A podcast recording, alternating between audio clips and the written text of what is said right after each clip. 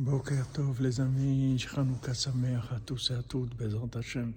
Voilà, depuis le Tzion de Rabbeinu Akadosh Vanoa, Bezrat Hashem, Bracha Ve'atzlacha pour tout le monde, Refoua Shlama pour tous ceux qui ont besoin de Refoua et des Ivukim et de la Parnassa Beshefa et de la joie de vivre et l'attachement tzaddik et la diffusion de Rabbeinu dans le monde, Bezrat Hashem.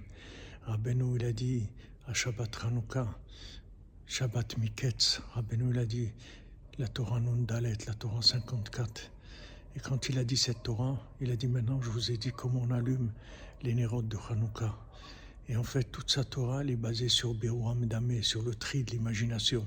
C'est-à-dire comment arriver à sortir de l'imaginaire à recevoir la vérité de la mémoire du mendiant aveugle, de manière à avoir Berouam Damé.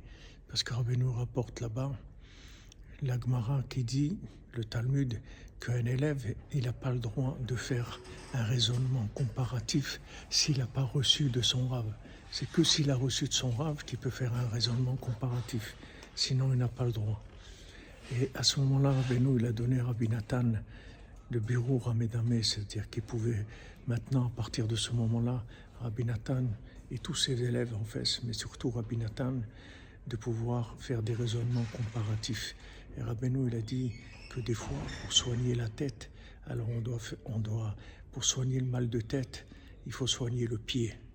Et Rabbeinu, avec ça, il a voulu nous dire qu'on ne peut rien comprendre du tout.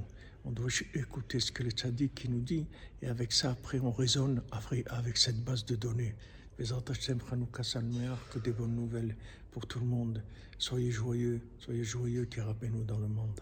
Il y a de quoi être joyeux. Merci mon Dieu.